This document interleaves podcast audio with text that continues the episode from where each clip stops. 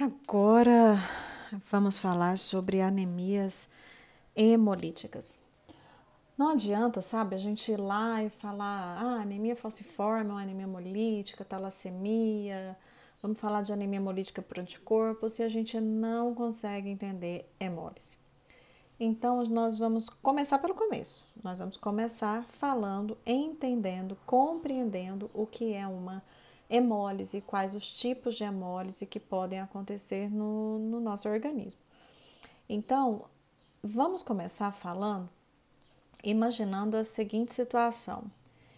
Ah, a hemácias, hemácias, elas estão seguindo livremente pelo fluxo sanguíneo, né? Tava tudo muito bem, mas algo acontece no meio dessa via e elas então colidem, elas então estouram e liberam essa hemoglobina no plasma, né?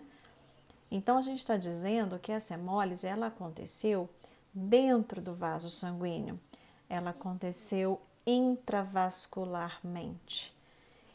O que, que acontece quando essa hemólise ela é intravascular?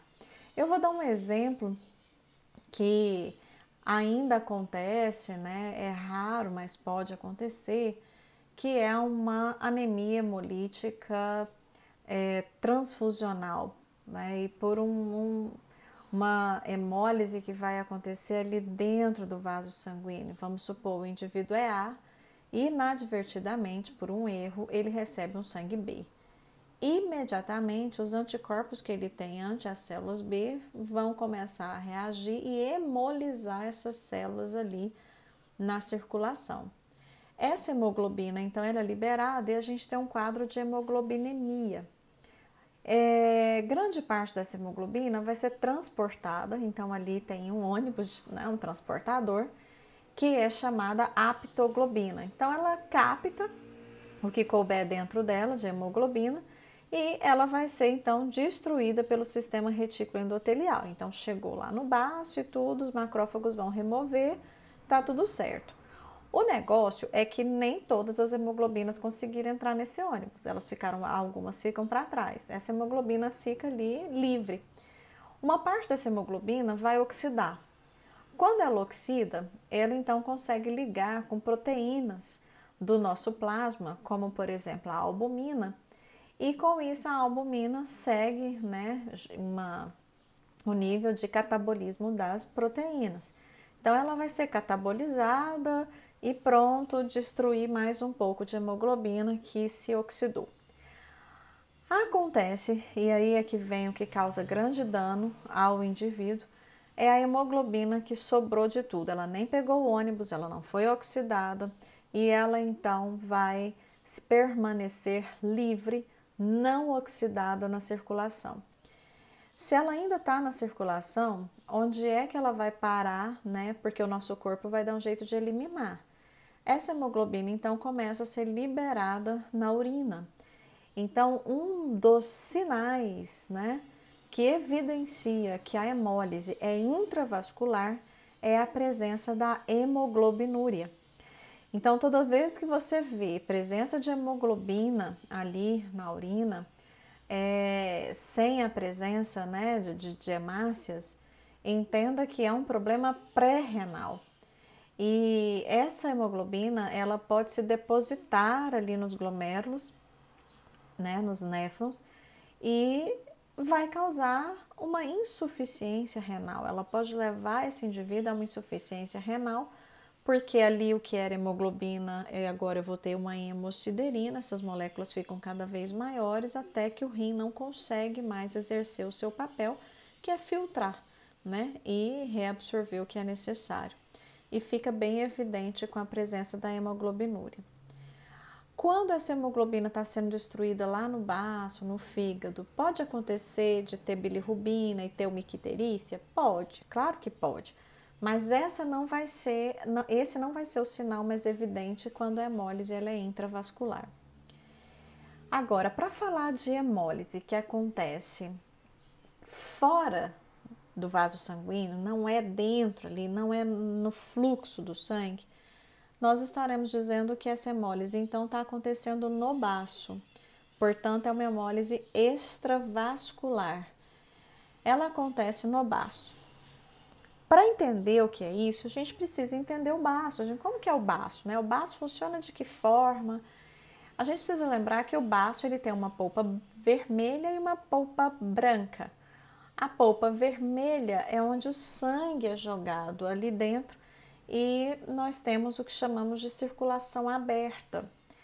Então, algumas arteríolas né, que chegam ali no baço, elas simplesmente desembocam ali e então essas, essas células vermelhas, o sangue, ele é jogado, né, entre aspas, assim, ele, ele é levado para câmaras que não são vasos sanguíneos. Parte da circulação permanece fechada, mas grande parte não é. Né? Nós temos uma perfusão de 150 ml de sangue por minuto no baço. Então, essas células que são lançadas para fora da circulação, ali dentro do baço, na circulação aberta, elas precisam voltar para a circulação fechada. E por isso elas passam por um por uma estrutura do baço chamada de sinusoides. Né? Os sinusoides do baço eles têm um diâmetro né, um pouco maior, é como se fossem aberturas por onde essas células conseguem voltar para a circulação fechada. Então, se por exemplo uma hemácia já está perdendo a flexibilidade dela, ela já está velhinha, né? Por que, que a hemácia senil ela é destruída? Né? Talvez vocês nunca tenham parado para pensar nisso. Ela já perdeu a flexibilidade, então quando chega ali no baço, ela não dá conta mais de voltar para a circulação fechada. E tudo que vai ficar ali de fora agora, que não consegue voltar para dentro do vaso, vai ser fagocitado pelas células do sistema retículo endotelial. Então ali tem neutrófilos, tem macrófagos e vão retirar essas células da circulação. Se houver qualquer coisa estranha com essa hemácia, se for um problema dela, corpuscular, o macrófago vai ver, vai destruir. Se foi uma hemoglobina que estava com defeito, precipitou, encostou na membrana dessa hemácia, o macrófago vai ver que aquilo está errado e vai destruir. E isso que eu estou falando, macrófago vai pegar essa hemácia e vai destruir, e isso é hemólise. Né? E é uma hemólise extravascular, está acontecendo aqui dentro do vaso. Então, quando a gente tem esse processo, nós vamos ter uma destruição dessa hemoglobina, o ferro é reaproveitado, né? A transferrina leva para as reservas. A globina segue a via do catabolismo de proteína, mas a gente tem a protoporfirina, né? Que o ferro foi recapturado, mas e a protoporfirina? O que acontece com ela? Ela entra na via para síntese de bilirrubina indireta, que é conjugada no fígado em bilirrubina direta e liberada então no intestino, forma estercobilina e tudo mais. Se essa hemólise for intensa, eu vou ter uma oferta muito grande de bilirrubina indireta para o fígado e ele não vai conseguir mais conjugar. Então vai sobrar bilirrubina indireta então é um problema pré-hepático, não é um problema do fígado, é porque a capacidade dele de conjugar ali já deu, né? Tá tendo muita oferta de bilirrubina indireta. O indivíduo então começa a apresentar é, icterícia, né, de mucosas, né? E esse é o principal sinal de uma hemólise extravascular. Então, finalizando, principal sinal de uma hemólise intravascular é a hemoglobinúria e de uma hemólise extravascular é a icterícia, com aumento da bilirrubina indireta. Um beijo, até o próximo.